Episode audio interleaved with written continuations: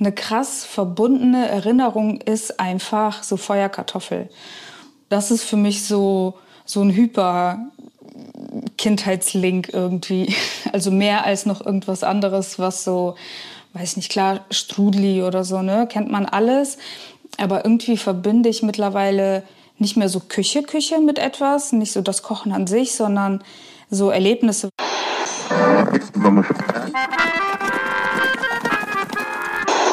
Sie empfangen Radio Almata. Steppenkinder, der Aussiedler-Podcast. Hallo Ira. Hallo Edwin. Du siehst heute ja schick aus. Ich habe dich, glaube ich, lange nicht mehr in einem schwarzen Hemd gesehen. Wirklich? Dann hast du letztes Mal nicht aufgepasst. Als wir in Frankfurt bei der Buchmesse waren, hatte ich das gleiche Hemd an. Ja, und ich sehe, da hinter dir leuchtet es ganz doll. Jetzt verrat mal, was ist denn bei dir los da? Genau, heute haben wir ein Fernsehteam da. Ähm, es wird eine Dokumentation äh, gedreht äh, über Russlanddeutsche. Und ähm, ich darf mitmachen. Unsere heutige Sendung wollten wir ja äh, Weihnachten widmen und dem Essen. Oder Essen an Weihnachten. Ja, das passt doch perfekt zusammen. Ich meine, was macht man an Weihnachten sonst? Die Kinder kriegen die Geschenke und wir äh, schlagen uns halt die Bäuche voll. Einmal im Jahr darf man das ja. Und weißt du was? Ich habe mir was Besonderes angeschafft und das hat was mit Essen zu tun. Und zwar, ich habe mir jetzt einen lang gehegten Traum mal erfüllt und zwar, ich habe mir ein Outdoor-Gazan besorgt. Weißt du, was das ist? Ja, ja, ach, jetzt weiß ich, was du meinst. Du hast mir ja auch ein Foto geschickt. Ja, ja das ist so ein riesen, sieht aus wie so ein riesiger Wok. Mhm. Und da drin macht man auch ein ganz besonderes Gericht. Ja, und zwar ähm, den original usbekischen Plov. Ähm, ich habe mir über Monate habe ich mir so TikTok-Videos angeguckt von Typen, die draußen im Garten selbst Plov zubereiten auf die echte usbekische Art und nicht irgendwie so am, am Herd in irgendeiner Wokpfanne, sondern echt richtig. Und ich habe festgestellt, dass man diese Teile ja einfach kaufen kann und die kosten auch nicht so viel. Und als Abwechslung zum schnöden Grillen habe ich gedacht, ähm, man könnte doch auch mal sowas machen. Und ich habe das probiert und gleich beim ersten Mal hat es so geschmeckt wie in Usbekistan. Ich war mal vor zehn Jahren in Usbekistan und durfte mal einen echten probieren. Und es hat genau so geschmeckt. Da hat einfach der echte Rauch gefehlt. Für Leute, die Plov nicht kennen, was kommt denn da alles rein? Nicht viel. Also eigentlich kommt da ähm, Reis, Fleisch, meistens Rind oder Lamm und äh, Karotten, Zwiebeln und so ein paar Geheimgewürze. Also Kreuzkümmel zum Beispiel. Und gibt es jetzt bei euch Plov auch zu Weihnachten oder was wird es bei euch geben? Zu Weihnachten nicht, aber zu Silvester. Ich werde meine Freunde damit überraschen. Ah, was gibt's denn bei dir zu Weihnachten? Ähm, um ehrlich zu sein, habe ich noch keinen Plan gemacht. Äh, Fisch, wahrscheinlich irgendwas, Gemüse. Ähm, die Kinder kriegen ja immer irgendwie eine extra Portion, weil sie weder Fisch noch Gemüse toll finden. Aber ja, es wird auf jeden Fall irgendwas Leckeres geben. Aber es gibt jetzt kein, kein bestimmtes Weihnachtsessen. Okay. Ähm, Gab es in meiner Familie jetzt auch nicht unbedingt. Aber darüber können wir jetzt mal sprechen, wie wir Weihnachten zu Hause gefeiert haben, also in Kasachstan und wie die Generation unserer Eltern und der Großeltern Weihnachten in der Sowjetunion verbracht haben, welche Gerichte es da gab und vielleicht auch Traditionen. Was gibt's denn bei euch so traditionell zu Weihnachten? Ich würde mal sagen, jetzt nichts Besonderes, also nichts, was jetzt so außerordentlich ist. Aber ich weigere mich, äh, Kartoffelsalat mit Würstchen äh, an Weihnachten zuzubereiten. Oh, ja. ähm, ich koche ja gerne, das weißt du ja. Und ähm, ich bin dann so dieser aufwendige äh, Typ. Ich mache dann richtig die Gans im Ofen mit Knödeln und mit Blaukraut. Also insofern traditionell wahrscheinlich so im herkömmlichen Sinne, also gutbürgerliche Küche an Weihnachten. So traditionell. Ähm, in der Sowjetunion früher, ich habe ja meine Kindheit noch in der Sowjetunion verbracht. Ich war äh, neun, als die Sowjetunion äh, auseinandergeflogen ist. Und ähm, es gab bestimmte äh, bestimmtes Gebäck, was es dann bei uns an Weihnachten gab. Aber das war auch das Gebäck, was es äh, zu anderen Festivitäten gab oder einfach nur sonntags.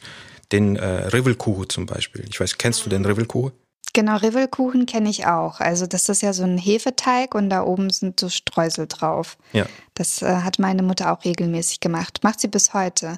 Und ähm, das ist auch ein Gericht, das es bei ihr zu Hause an Weihnachten traditionell gab, als sie klein war. Also sie ist ähm, in den 50er, 60ern aufgewachsen in Kasachstan und da gab's das an Weihnachten und kleines Hefegebäck, so groß wie Plänikiwe, so Plätzchen. Mhm. Aber sie meinen, sonst gab es jetzt kein besonderes Essen an Weihnachten. Das war schon das Besondere, weil, ähm, naja, man hatte ja keinen großen Luxus in den 50er, 60er Jahren in Kasachstan. Was haben denn deine Eltern so ähm, erzählt? Was gab's äh, für Traditionen und für Gerichte an Weihnachten, als sie klein waren? Also tatsächlich ist es so, dass es ähm, relativ schwierig ist, irgendwie über Konkretes zu sprechen. Äh, meine Eltern haben ja in den 60er Jahren ihre Kindheit in der Sowjetunion verbracht, ja, mehr oder weniger in den 60er Jahren. Und das war ja schon so die Zeit, als äh, viele Traditionen verloren gegangen sind. Das ist so die äh, Nachkriegsgeneration.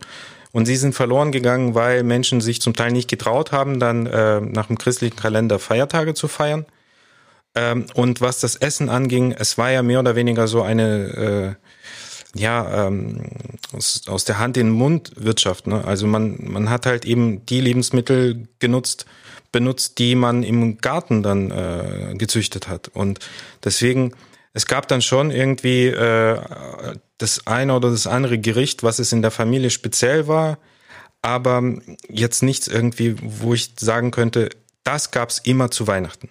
Ich weiß aber, dass es zu früheren Zeiten, also in der Vorkriegszeit, dann schon spezielle Sachen gab, die es zu Weihnachten gemacht wurden. Und ich habe dazu noch was vorbereitet, das würde ich dir später noch vorlesen.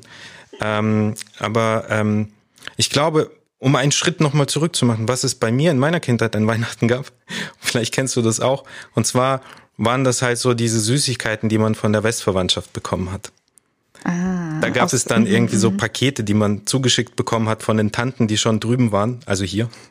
Und dann gab es halt irgendwie Haribos oder da gab es auch mal äh, Schokonikoläuse und so. Also das ist meine Kindheitserinnerung an Weihnachten, was es Besonderes an Weihnachten in meiner Kindheit gab, so zu, zu essen. Mhm. Traditionen an Weihnachten, die gab es jetzt bei mir, als ich klein war, ähm, nicht so wirklich. Es war halt alles so um, rund um Neujahr ausgerichtet. Ne? Silvester, Novegod. Da gab es bei uns im Schulgebäude immer eine große Feier. Da sind wir dann mit der Familie hin, also meine Geschwister, meine Eltern. Und dann gab es da verschiedene Spiele und die Kinder haben so einen Tanz aufgeführt. So Geschenke gab es da aber eigentlich nicht wirklich. Und so wurde Silvester dann gefeiert. Also das ist diese Verschiebung von all den christlichen Sachen, die ja, oder grundsätzlich die religiösen Sachen, die in der Sowjetunion ja verboten waren, zu, hin zu Neujahr, so ein Fest, das für alle äh, Ethnien innerhalb der Sowjetunion dann als Ersatz dienen konnte. Also bei mir, wenn du mich fragen würdest, nach dem, wie Weihnachten oder wie, wie das in Erinnerung geblieben ist, für mich verschiebt sich das alles so in meiner Erinnerung. Das fing irgendwie an Heiligabend oder Nikolaus an und äh, es reichte bis ins das äh, alte neue Jahr, was ja mitten Januar ist. Und da gab es immer irgendwelche Festivitäten, immer irgendwelche Anlässe. Es gab vor Weihnachten oder vor Neujahr gab es diese sogenannten Utriniki, also quasi ähm, offiziell organisierte für den Kindergarten oder für die Gewerkschaft oder für die Belegschaft eines einer, einer Fabrik gab es dann irgendwie so Silvester Weihnachtsfeiern. Das war dann auch sowas wie eine Faschingsfeier. Man ist ja verkleidet dahin gegangen. Also irgend so eine Mischung aus Silvester, Weihnachten und Fasching. Weihnachten, weil dann der Weihnachtsmann da war, der Dietmar Ross, dann Fasching, weil alle verkleidet gekommen äh, sind und Neujahr, weil man halt dann irgend sowas wie Neujahr gefeiert hat. Bei mir in der Familie war das aber so, ich habe ja schon mal erzählt, dass meine Eltern äh, Schauspieler an dem deutschen Theater waren in Kasachstan. Und für dieses Theater war seit den 80er Jahren die ähm, Wiederbelebung bestimmter Traditionen und Kultur wichtig. Die haben das äh, versucht aktiv äh, vorzuleben der deutschen Minderheit, also den Deutschen in der Sowjetunion, wie man so Weihnachten gefeiert hat. Und das hatte man auch bei mir in der Familie auch irgendwann eingeführt. Und wir haben dann auch seit Mitte der 80er Jahre gab es dann auch zum Beispiel sowas, dass ein Nikolaus, äh, ein Kollege von meinen Eltern, zum Teil war das auch mein Vater, der ist als Nikolaus verkleidet, unten auf der Straße entlang der Häuser gelaufen mit dem äh, Sack mit den Geschenken. Und alle durften dann rausgucken aus den Fenstern und sich dann auf den Weihnachtsmann freuen, der dann an Heiligabend gekommen ist. Dann kam auch an Heiligabend der Weihnachtsmann zu uns. Und nicht nur der Weihnachtsmann, der hatte ja noch so Kollegen, die er dabei hatte. Und wer war das? Das war das Christkind. Das Christkindchen ist dann auch an Heiligabend gekommen mit dem Weihnachtsmann. Und der Pelznickel. Pelznickel war dann quasi Knecht Ruprecht. Nur bei den Wolgadeutschen hieß er Pelznickel. Und äh, das war dann äh, derjenige, der den Kindern auch so Respekt eingeflößt hat. Also man hatte Angst gehabt vor dem Pelznickel. Er, es war der Strafende. Ja, bei uns hieß er Pelzebock, also nicht in meiner Kindheit, aber in der Kindheit meiner Mutter. Weil sie hat mir erzählt, als sie klein war, sind sie dann zu Andachten gegangen an Heiligabend. Die waren ja verboten, aber dazu können wir ja gleich noch ein bisschen mehr erzählen. Und äh, es gab so einen Gottesdienst bei jemandem zu Hause im Wohnzimmer und dann nach der Andacht sind sie nach Hause zurückgekehrt und dann kam der Pelzebock. Und das war jemand, der so Ruß verschmiert war und so eine Kette dabei hatte oder eine Rute. Und er fragte dann so furchteinflößend, ob die Kinder denn alle brav waren. Und dann mussten sie Gedichte aufsagen und wenn sie dann brav gewesen sind, dann äh, haben sie eine Belohnung bekommen und es waren meist diese, dieses Hefegebäck oder vielleicht gab es auch mal ein paar Nüsse oder mal ein Apfel, aber das äh, war dann schon eher eine Seltenheit oder sonst halt Süßigkeiten. Und so sah das Weihnachtsfest bei Ihnen aus. Ja, der Pelzebock. Also ähnliches Konzept wie bei euch auch mit dem Pelzenickel. Und als ich war ja 14, als wir ausgesiedelt sind. Und im letzten Jahr, äh, als wir noch drüben waren, durfte ich selbst Pelznickel sein. Also ich habe mal die Seiten gewechselt. Und dann durfte ich dann die kleinen Kindern ein bisschen Angst einjagen, mit der Kette rasseln. Habt ihr die Tradition äh, mitgenommen nach Deutschland? Gibt's gibt's den bei euch auch in der Familie? Wir hatten das am Anfang gehabt, äh, mittlerweile irgendwann dann nicht, als die als die Kinder, also wir als Geschwister dann schon groß waren. Das hatte dann keinen Zweck mehr gehabt, so Angst einzuflößen oder auch ähm, ja, äh, der Glaube an Nikolaus geht ja dann auch irgendwann verloren. Aber äh, mit der neuen Generation äh, haben wir das natürlich dann wiederbelebt aber eigentlich nur als Weihnachtsmann. Also ein Pelznickel gibt es nicht und, äh, und Christkindl auch nicht. Hm. Und bei dir kommt da jemand verkleidet? Ähm, ja, also die Folge darf unsere Tochter natürlich nicht hören, aber sie hört auch in der Regel unseren Podcast nicht. Äh, es kommt äh, das Christkind, Schrägstrich Weihnachtsmann. Ich weiß nicht, wer dieses Jahr kommen soll, aber mittlerweile ist sie einfach zu groß und checkt, dass der Weihnachtsmann ja immer irgendwie einem Verwandten ähnlich sieht, komischerweise. Und äh, wir haben uns jetzt, glaube ich, darauf geeinigt, dass es jetzt dann klingeln wird irgendwie im Wohnzimmer, wo der Weihnachtsbaum steht. Und dann war das Christkind da, aber wir haben das halt nicht gesehen. So, aber die Geschenke sind dann da. Das ist so das Konzept. Ja, aber mal gucken, wie lange wir das noch durchziehen. Keine Ahnung, wann man als Kind aufhört, äh, an den Weihnachtsmann zu glauben. Weiß nicht. Wann hört man denn auf? Wann hast du denn aufgehört? Ich kann mich nicht dran erinnern. Als ich verstanden habe, dass es mein Vater war oder dass es ein Kollege von meinem Vater war, der verkleidet war. Wann, wie alt warst du da? Acht. Hm? Acht. Achso, ich habe gerade 18 verstanden. ja. Ah, übrigens noch was zum Essen. Also in der Sowjetunion ähm, an Neujahr, da gab's halt so, so diese traditionellen sowjetischen Gerichte, so verschiedene Salate, Vinaigrette oder so, oder Salat Patschube mit Hering und Mayonnaise und Kartoffeln und so. Und ähm, als wir nach Deutschland gekommen sind, 92, da war ich ja neun und dann anfing hier Weihnachten zu feiern, da war es mir als Kind ganz, ganz wichtig, dass es so typisch deutsche Gerichte an Heiligabend gibt. Also diese Gans und diese Knödel und das, ne? Und bis heute gibt es das tatsächlich bei meiner Familie. Also wenn wir zusammen Weihnachten feiern, dann gibt es ähm, nicht nur das, sondern noch natürlich 20 andere Gerichte, weil meine Mutter ja eine Mutter aus Kasachstan ist äh, und dann immer völlig übertreibt. Aber mir war es irgendwie total wichtig, so dann ganz, ganz super deutsch zu sein, als wir herkamen. Hattest du auch dieses Gefühl, du musst jetzt irgendwie dich anpassen in der Art, auch was das Essen angeht? Nein, ich hatte keine Wahl.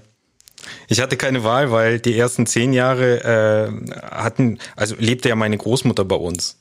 Und die Großmutter hatte dafür gesorgt, dass wir äh, meistens, dass wir dann Essen auf dem Tisch hatten. Und meine Großmutter hat halt eben so gekocht, wie sie noch vor 70 Jahren das gelernt hatte. Oder vor 60 Jahren. Insofern gab es bei uns schon sonntags dann relativ häufig dann Strudel äh, mit Kraut oder äh, Braten, also die Brote oder Kartoffeln und Klees. Also so wolgadeutsche Gerichte. Das gab es bei uns immer.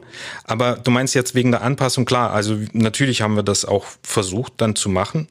Und ich glaube, mittlerweile ist man da so angekommen, dass man eher neutral ist. Also so eine globale Küche in, äh, bei uns auch in der Familie. Ich versuche das dann doch aufrechtzuerhalten. Ich will, dass meine Kinder auch wissen, was Strudel ist. Ich will, dass meine Kinder wissen, was Ploff ist. Ich will, äh, dass sie diesen Geschmack auch kennen, weil ähm, es gibt ja auch so, äh, also man setzt sich ja auch im Rahmen der Ethnologie auch mit Essgewohnheiten von bestimmten Gruppen aus und von bestimmten Nationalitäten oder ethnischen Gruppen. Ähm, und ähm, man sagt, dass bei migrierten Gruppen, also bei der Migration, die Essgewohnheiten am längsten äh, bestehen bleiben. Auch, äh, also man, man verliert sogar früher seine Muttersprache als die Essgewohnheiten. Und das ist das, was ähm, das, was Menschen eben ähm, was Menschen Identität gibt oder ein bestimmtes Zusammenhaltsgefühl in einer Community, in einer Gemeinschaft. Angefangen natürlich mit der Familie, aber dann auch äh, übergreifend die Großfamilie oder die äh, früheren Nachbarn oder auch eben, wie es bei den Russlanddeutschen ist, eben diese ganzen Menschen, diese paar Millionen Menschen, die mehr oder weniger ähnliche Essgewohnheiten haben. Ja, und du hast, interessanterweise hast du ja zwei Gerichte gewählt jetzt als Beispiel. Das eine war Strudel. Wir können ja gleich mal kurz erklären, was das ist. Das ist eher so ein russlanddeutsches Gericht. Also ich kenne das auch aus meiner Familie. Und das andere ist Plov. Das ist ja eigentlich ein Reisfleischgericht aus Usbekistan. Und das Interessante ist ja, daran sieht man ja also in unserer Biografie und unserer Speisenauswahl sieht man ja, dass sich der Geschmack und die daran geknüpfte Identität möglicherweise dann ja auch verändern. Ne? Man passt sich ja immer der Umgebung auch an und unsere Geschmäcker haben sich dann auch verändert äh, in der Deportation in Kasachstan oder Leute, die dann in Usbekistan waren und grundsätzlich in der Sowjetunion, wo ja dann eh so viele verschiedene Ethnien gelebt haben, dass man äh, so bildlich alle verschiedenen Gerichte auf den Tisch gestellt hat und das war dann eben sowjetisch und hat als Kulturgut jedem ja, gehört. Definitiv. Also für mich gibt es ungefähr so fünf Dimensionen, wenn wir über das Essen bei den Russlanddeutschen sprechen. Äh, das eine ist, das sind sowas wie die äh, althergebrachten russlanddeutsche Gerichte, die gibt es in den äh, jeweiligen Gruppen auch. Da gibt es auch Unterschiede bei den Wolgadeutschen oder vielleicht auch bei den Woliniendeutschen, bei den Plattdeutschen, Mennoniten. Bei den Mennoniten gibt es zum Beispiel sowas wie Bobat, das ist ein Fleischkuchen, oder Treuback, von dem wir es ja auch hatten, so dieses, dieses typische Gebäck. Dann gibt es Gerichte, die über Kulturtransfer auch übernommen wurden und dann verdeutscht wurden. Zum Beispiel sowas wie Krautsup bei den Wolgadeutschen, das ist ist Borsch. Oder Pranitis bei den Mennoniten, das sind Prjaniki, die russischen. Oder Pluschke bei den Wolgadeutschen, das sind Pluschki, die russischen. Ne, oder Pirogen. Dann gibt es eine Reihe von sowjetischen Essgewohnheiten. Das sind zum Beispiel äh, frühere so äh, Elitegerichte aus der Zahnzeit wie Salat Olivier oder äh, Silotka Pachuba, also dieses Heringsgericht, dieses beziehungsweise dieses Heringssalat, der sehr aufwendig ist, oder verschiedene Schichttorten oder Kiva Kotelett. Ich weiß, kennst du Kiva Kotelett? Also so ein quasi so ein Cordon Bleu, sowas ähnliches. Ja, ja, das habe ich tatsächlich das erste Mal auch in Kiew gegessen. Ja, mhm. ja, ne? Und dann gibt es sowas, was die Großeltern oder Eltern so aus den aus der Zeit kannten, wo sie in Kantinen gegessen haben, äh, zum Beispiel Buchweizengrütze oder irgendwelche Koteletts, also äh, Buletten oder Gulasch mit Nudeln. Das sind halt so Sachen, die sie mit ihrer Arbeitswelt verbinden, so von früher. Dann gibt es natürlich auch das, was du gerade angesprochen hast, die Sachen, die in der Deportation dazu gekommen sind. Meistens sind es dann diese zentralasiatischen oder nomadischen Gerichte. Zum Plov kommt aus meiner Sicht dann auf jeden Fall noch Beshbarmak dazu, dieses kasachische Gericht. Und ich behaupte, dass es jetzt noch eine neue Dimension gibt, also so eine postsowjetische, aussiedlerische Ess- Gewohnheiten. Einerseits also ein gewisses Crossover von diesen ganzen zentralasiatischen, sowjetischen, russischen Gerichten oder wie auch immer oder auch den russlanddeutschen und ein Konsum von halbfabrizierten äh, Produkten, ähm, postsowjetischen Nahrungsmittel. Zum Beispiel, was ich damit meine, bei mir gibt es im Kühlschrank nie Tiefkühlpizzen, so für den Notfall, sondern bei mir gibt es immer zwei Päckchen Pilmeni aus dem äh, aus dem Supermarkt. Wenn es schnell gehen muss, dann habe ich in fünf bis zehn Minuten immer ein Essen parat. So, und das sind so aus meiner Sicht so diese fünf Dimensionen, die äh, russlanddeutsches oder aussiedlerisches Essen in unserem Kontext ausmachen. Und bevor wir es vergessen, Strudel. Das ist äh, Hefeteig und der wird dann so eingerollt und äh, gedämpft über Kraut mit Fleisch oder ohne Fleisch, je nachdem. Und das ist auch relativ aufwendig. Ich wünsche mir das ab und an von meiner Mama und ich liebe dieses Gericht, weil diese Strudel, die sind dann so schön warm und weich und schmecken einfach wie Kindheit. Die sind nicht süß, da sind keine süßen Strudel. Genau, genau. Das ist sowas wie Knödel, also gewickelte Knödel. Vielleicht ein Gericht, ein typisches Gericht aus Wolinien. Meine Familie kommt ja beidseitig aus Wolinien. Das ist eine Region im Westen der heutigen Ukraine.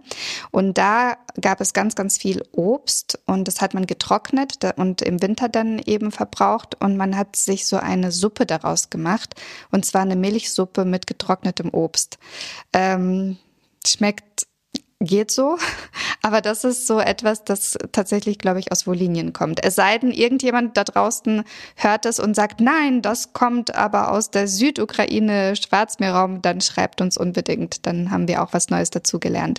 Lass uns noch auf einen geschichtlichen Aspekt eingehen, bevor wir nämlich gleich auch einen Gast in dieser Folge haben.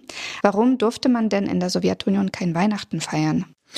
Naja, weil in der Sowjetunion es grundsätzlich eine antireligiöse Politik gab von Anfang an. Also ab äh, Mitte der 20er Jahre wurden äh, Kirchen verfolgt in der Sowjetunion und ähm, die Menschen sollten äh, abgebracht werden vom Glauben. Also in der sowjetisch-sozialistischen Ideologie hieß ja, dass Glauben Opium fürs Volk ist. Und äh, die sowjetische Ideologie sollte dieses Opium ja ersetzen. Und äh, viele mh, Wissensträger oder beziehungsweise auch äh, viele Priester und Pfarrer und, und und andere äh, Kirchenmenschen wurden in den 30er Jahren umgebracht und äh, die anderen Menschen hatten eben Angst, äh, äh, ihre Religion auszuleben. Bis zu den Deportationen 1941 dann spätestens hatte man das noch im Familienkreis so als ein weltlich kirchliches Fest noch gefeiert. Aber nach der Deportation mit dem Tod der ähm, Großelterngeneration, diejenigen, die aus der Zahnzeit das noch ausgelebt haben, da ging es so nach und nach in den Familien auch verloren. Einerseits aus Angst und andererseits, weil eben die Wissensträger auch nicht mehr da sind. Wie ich schon erzählt habe, in den 80er Jahren gab es, also die wenigsten wussten, wie man Weihnachten gefeiert hat. Interessanterweise. Also es ging so tief, dass die Menschen nicht mal wussten, wie man Weihnachten feiert. Das ist schon heftig.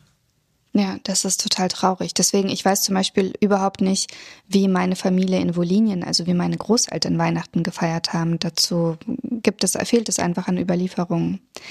Aber du wolltest uns ja was vorlesen. Das passt zu der Zeit, die ich jetzt angesprochen habe, also 20er, 30er Jahre des vergangenen Jahrhunderts. Genau, ich reiße es nur an. Das ist eine ganz besondere Sache. Und zwar, äh, vor 20 Jahren ist ein Buch erschienen. Das Buch heißt Vater Abraham, von der Ukraine über Sibirien und China nach Paraguay und Kanada.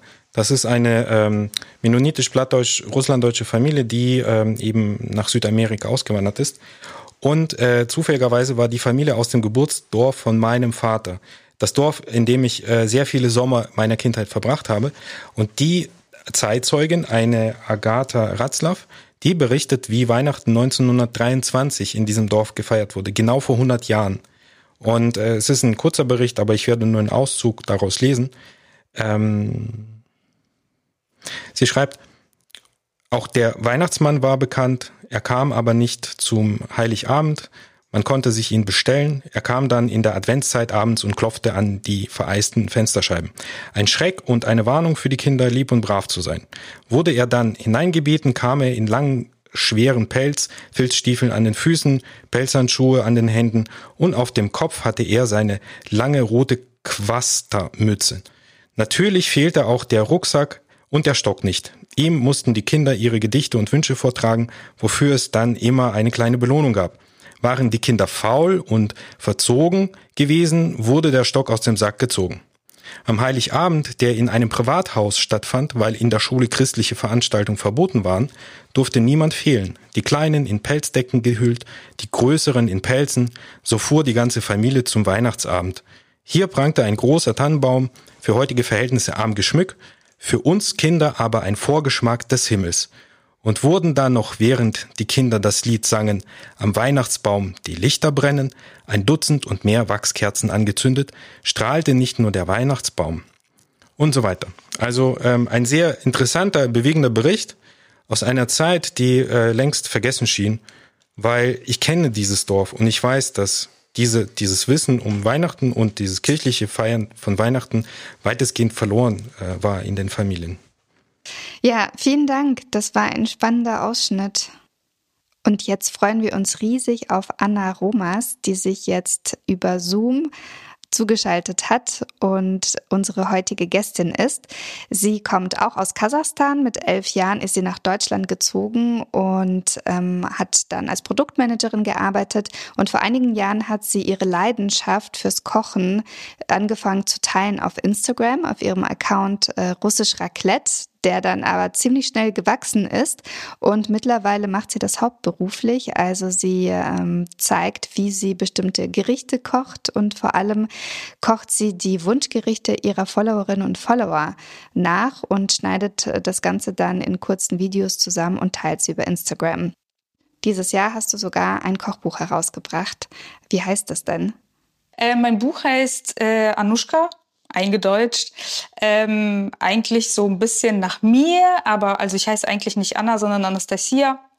Aber äh, das war hier irgendwie ja bei der Übersiedlung so ein bisschen einfacher, das als Anna abzukürzen, weil Nastja einfach für äh, die deutschsprachigen oder halt auch eine andere Sprache, anderssprachige Menschen schwieriger ist auszusprechen und auch die Abkürzungsformel im Westen ja anders ist. Und deswegen sind wir irgendwie bei Anna geblieben und dann wollten wir es aber noch mal irgendwie verniedlichen, weil ich ja immer mit so, weiß nicht, so Granny, so Babuschka-mäßig auch so alte äh, Rezepte versuche irgendwie nachzukochen und vor allem ähm, ja so weit wie es geht im Original zu machen. Das ist natürlich nicht immer möglich, was die Zutaten angeht oder natürlich, weil ich kein äh, Fleisch esse. Und das dann nie original sein kann, was natürlich ein Fleischgericht ist.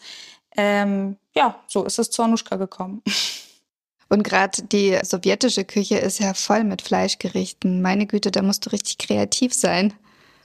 Ähm, ja, so ein bisschen Trugschluss habe ich auch in meinem Buch behandelt, weil diese Fleischlastigkeit kam so ein bisschen mit dieser äh, Post- Krieg Convenience-Küche, ne, weil man ja dann weniger zu Hause gekocht hat, mehr irgendwie auf der Arbeit in Kantine gegessen hat und dann natürlich auch mehr äh, Industrialisierung im ja, Lebensmittelbereich kam und auch mehr Vieh gezüchtet wurde, weg vom Selbstversorgertum, ne, was man auf dem Dorf ja immer noch gemacht hat irgendwie.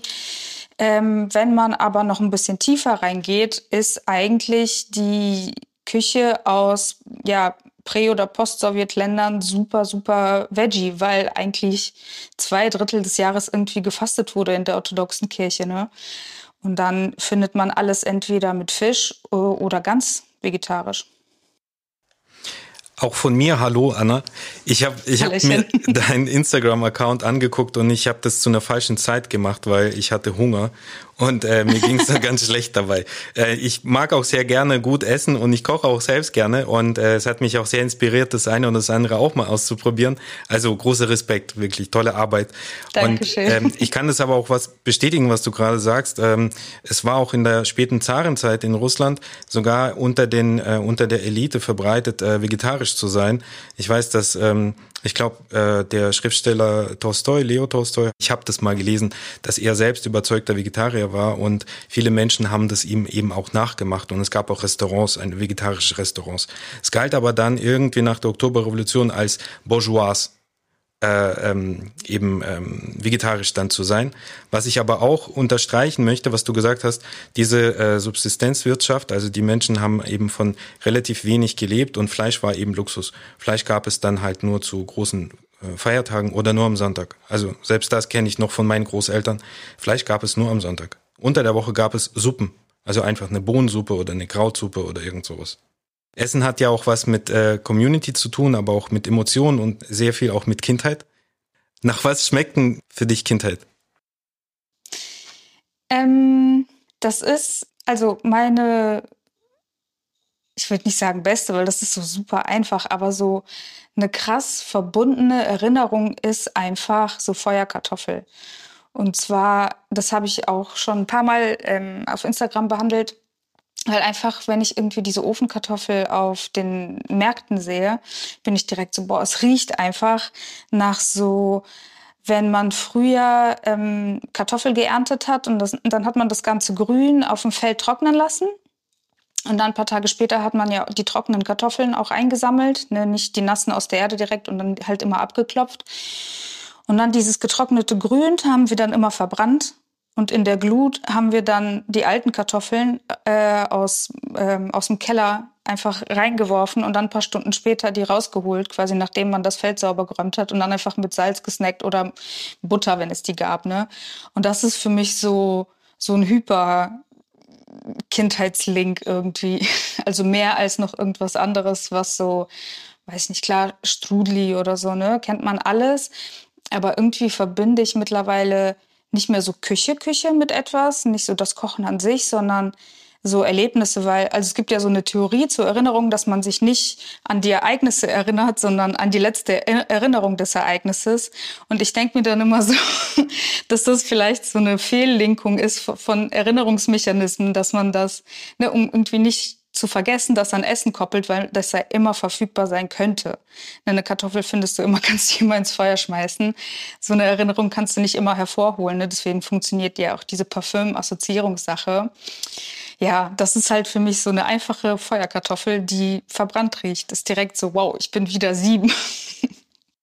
Boah, Anna, vielen Dank für diese Erinnerung, weil das verbinde ich auch tatsächlich mit meiner Kindheit. Aber ich wäre jetzt irgendwie gar nicht drauf gekommen, das zu antworten. Aber wir haben das auch immer im Herbst gemacht. Wir hatten auch so einen Kartoffelacker und äh, wir Kinder durften da auch ein bisschen mithelfen bei der Ernte. Und dann haben wir die Kartoffeln ebenso, wie du es beschrieben hast, verbrannt. Und dann diese, dann war es auch außenrum total schwarz, also total ja. krebserregend, eigentlich super ungesund. Das haben wir dann irgendwie so abgemacht. Und die Kartoffel, dieser Geschmack, das war einzigartig. Das verbinde ich auch mit meiner Kindheit. Bei dir auch, Edwin? Ich habe sogar eine konkrete Geschichte dazu. Und zwar, ich war neun und äh, es war irgendwann im, im, im Sommer oder im Herbst 1989, 1990, da sind wir nach Alma-Ata umgezogen, in das heutige Almaty. Wir wohnten am Stadtrand und ähm, irgendwo gab es irgend so ein Lebensmitteldepot oder ein Gemüsedepot und da fuhren immer LKWs mit äh, Ladungen und dann, äh, wir hatten eine relativ schlechte Straße vor dem Haus und äh, da sind die LKWs immer so ein bisschen hochgehüpft und natürlich ist sein Sack Kartoffeln runtergefallen. Also die Wahrheit werde ich euch nicht erzählen. Aber ein Sack Kartoffel ist vom LKW gefallen und äh, mit meine Clique und ich haben dann den Sack dann äh, im Keller versteckt von unserem Plattenbau. Und dann gab es irgendwie ein halbes Jahr lang haben wir diese Kartoffeln im Feuer äh, äh, gebacken.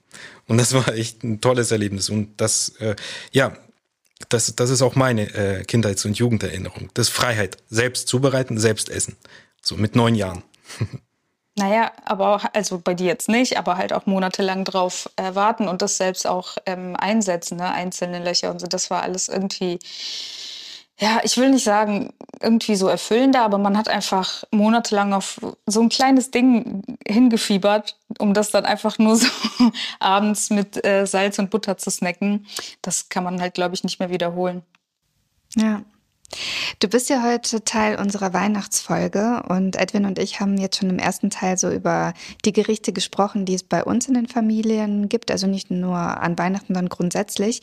Äh, welche typischen russlanddeutschen Gerichte kennst du denn aus deiner Familie? Oder ich weiß nicht, ob russlanddeutsch dann so passend ist, sind es vielleicht eher so äh, typisch sowjetische Gerichte, die viel bei euch gekocht worden sind? Oder was verbindest du denn so mit der Küche bei deiner Mama, bei deinen Großeltern?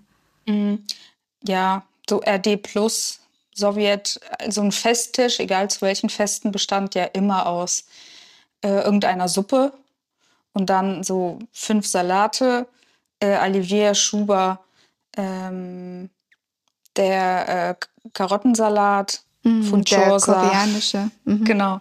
Dann Funchosa und ähm, irgendwas mit äh, roter Beete oder so Hühnerleber und so irgendwas mit Innereien und Mayo und dann Salat.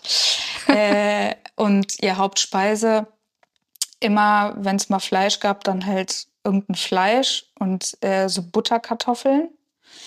Und ähm, ich hatte letztens noch so eine krasse Eingebung und habe dann meine Mama angerufen und meinte so, Ma, was ist Tumpri? Kennt ihr das? Nee. Edwin nickt, ich kenne das nicht. und ich hatte irgendwie so, keine Ahnung, ich habe das voll vercheckt, aber ich habe das früher und ich konnte mich dann auf einmal erinnern. ich ko konnte das so aus der Pfanne mit dem Löffel löffeln so. Und zwar war das immer so Speck ausgebraten, also Sala, äh, ausgebraten und dann in dem Fett eigentlich wie so Bechamel, Mehlschwitze und dann mit Milch und voll oft noch irgendwas Saures rein. Und dann war das so eine, ja, wie halt so Billo Speckbechamel. Aber sag mal, wie nennst du das? Weil ich kenne das auch, aber das heißt bei uns Tunk, irgendwas mit Tunken. So, und wie heißt es bei euch? Tunkpri. Tunkpri. So, so Tunkrein, glaube ich, wahrscheinlich Brühe. kommt das oder nee, so. Brie ist Brühe. Also eine Brühe zum Reintunken. Ah. Ja, ja, ja. Also ich wohne, ich lebe ja seit fünf Jahren hier in Westfalen und äh, hier heißen Soßen Tunken einfach nur. Also etwas, wo man etwas reintunkt. Und das ist ein Wolgadeutsch und Dunkbrie ist halt eben einfach nur eine Soße. Ja, das kenne ich. Das hat meine Großmutter auch gemacht. Und äh, Ja. so dieses Das gab ausgebratene. es dann auch voll oft für Kartoffeln und so. Genau. Ja. Das war ich, so- ich weiß nicht, wie ich drauf kam, aber meine Mutter hat voll gelacht und dann die, war die so, woher hast du das denn? Ich so, keine Ahnung, weil ich habe dann danach gegoggelt und ich wusste nicht, äh, was die richtige Schreibweise ist, ne, ob Tumpri, ob Tunkri, ob ne. Und dann die so, ja, hör mal, das war einfach das und das und wir haben alle gesagt, das ist deutsche Soße. Die deutsche Soße. Ähm, Anna, auf Instagram kochst du ja die Wunschgerichte deiner Followerinnen und Follower nach und teilst sie dann ja in den Reels. Um, was wünschen sich denn Leute aus den ehemaligen sowjetischen Ländern am häufigsten um die Weihnachtszeit oder um Neujahr? Hast du da schon irgendwie so einen Trend in den letzten Jahren ausmachen können? Mm, Es ist ähm, schwer einzuordnen, wer woher kommt von den Personen, die eine Nachricht durchschicken. Ähm, also weiß nicht, wie, wenn man sein Gender nicht angegeben hat in der Bio, dann ne, weiß ich nicht, an der Flagge oder an der Blume kann man dann auch nicht erkennen, äh, wie sich der Mensch einordnet persönlich. Genauso ist es auch mit den äh, Nachrichten, die ich bekomme. Die kommen teilweise, weiß nicht, aus aller Welt und auch von allen zugewanderten Personen. Ähm, aber ich habe jetzt seit drei Wochen oder so, ich habe jetzt sechs Strudeli-Wünsche. Yay! Das hätten wir uns auch gewünscht von dir, wenn du nicht so so viele lachen, Wünsche ja. hättest. Und ich dachte mir so, boah, Leute, wohin?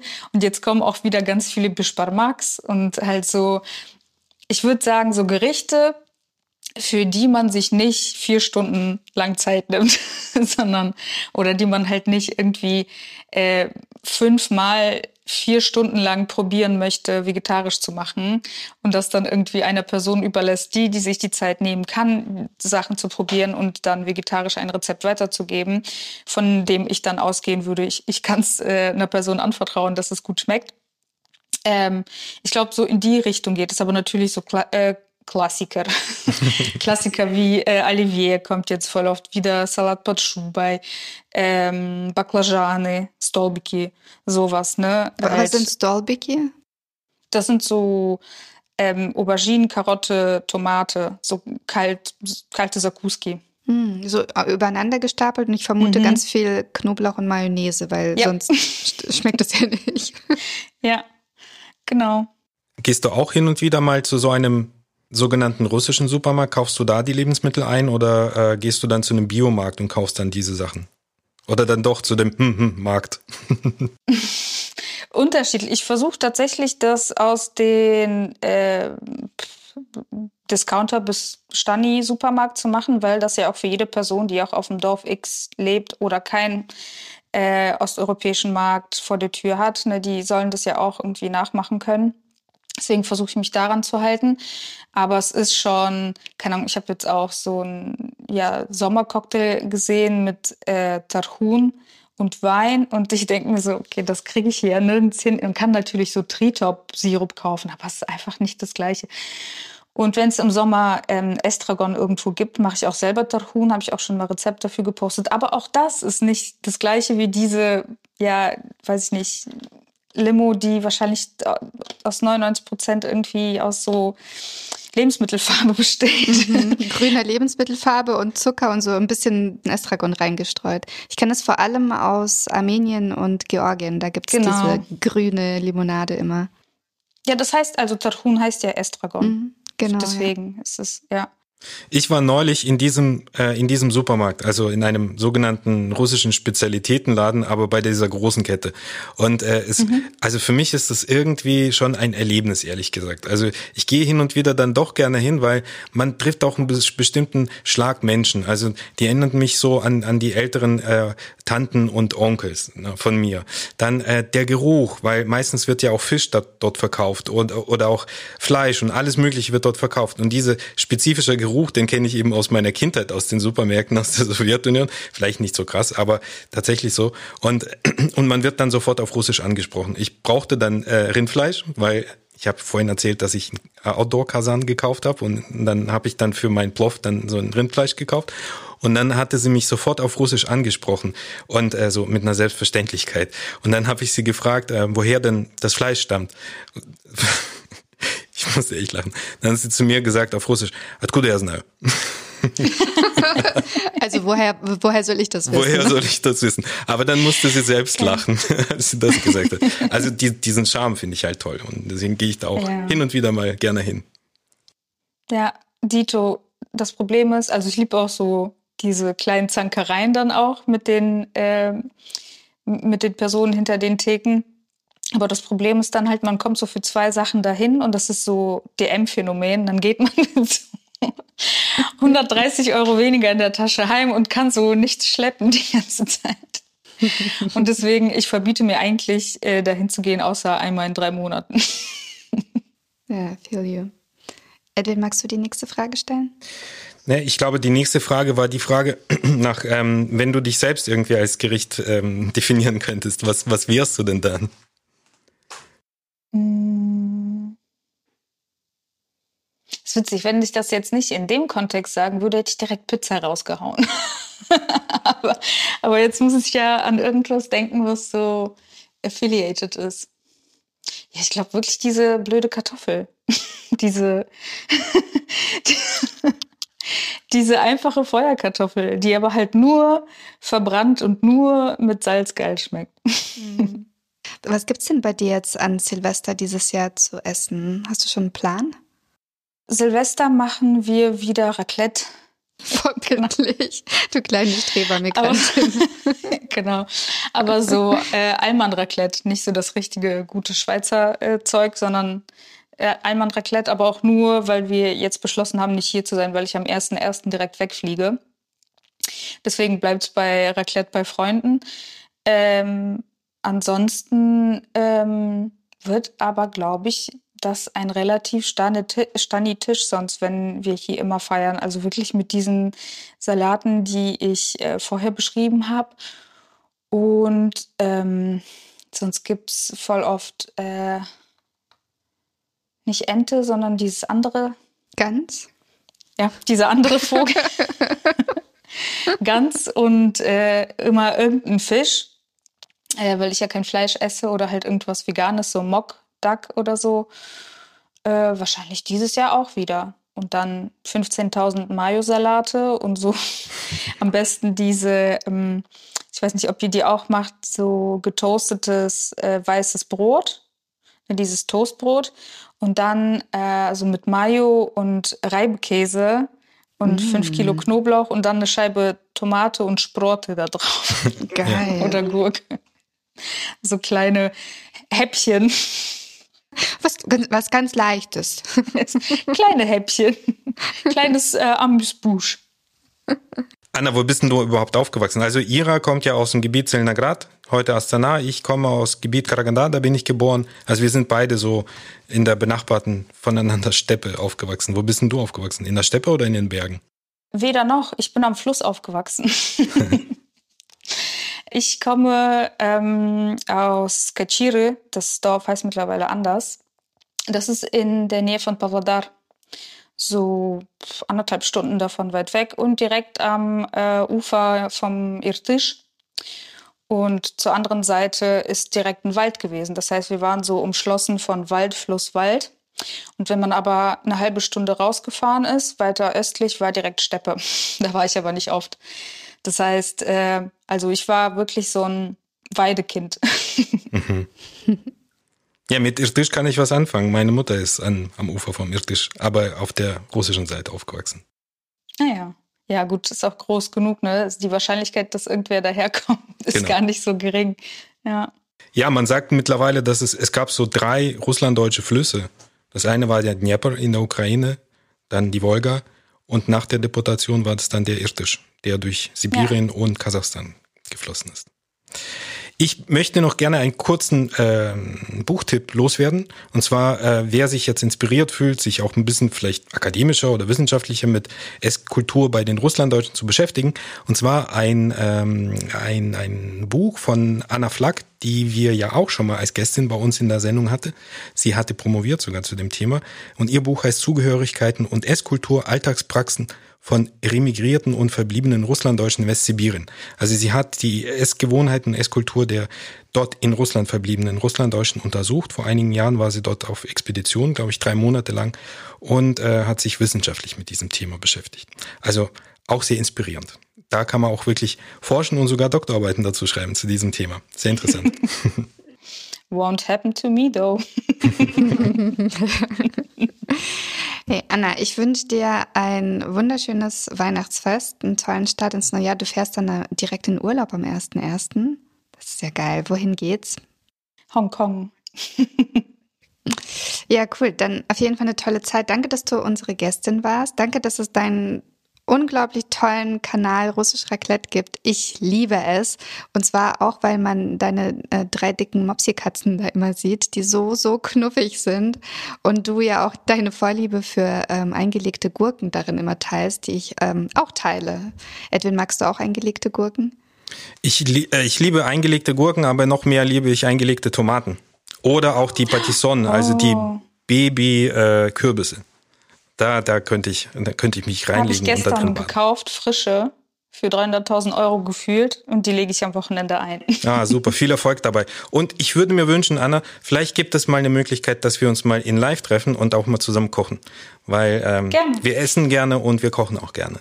Das wäre ein sehr, sehr schönes Live-Erlebnis. Vielen Dank für die Einladung. Und Anna, wenn man deine Rezepte nachkochen möchte und nicht auf Instagram ist, dann darfst du gerne nochmal dein Buch nennen. Vielleicht auch so als Weihnachtsgeschenk oder so als Postweihnachtsgeschenk. Unsere Folge läuft ja einen Tag vor Weihnachten. Äh, genau, das Buch heißt Anushka mit ähm, SH ohne C äh, im Christian Verlag.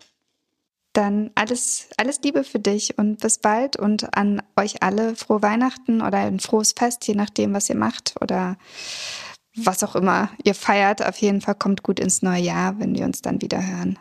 Ja, auf jeden Fall bis ins neue Jahr und äh, dir, Anna, alles, alles Gute und äh, viel anregende und inspirierende äh, Vorschläge deiner äh, Follower. Vielen Dank, danke für die Einladung und euch auch. Danke, paka paka. Paka. Tschüssi. Das war Steppenkinder, der Aussiedler-Podcast mit Ira Peter und Edwin Wagentin, ein Projekt des Kulturreferats für Russlanddeutsche am Museum für Russlanddeutsche Kulturgeschichte, gefördert von der Beauftragten der Bundesregierung für Kultur und Medien.